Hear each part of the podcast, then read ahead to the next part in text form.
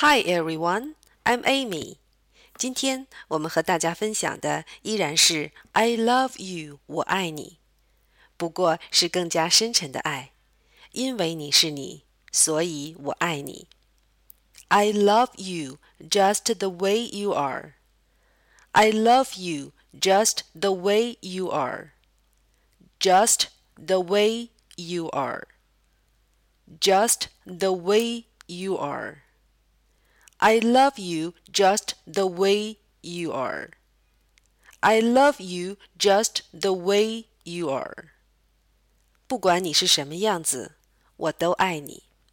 当我们的家人不再自信时，犹豫迷茫时，告诉他：“I love you just the way you are.”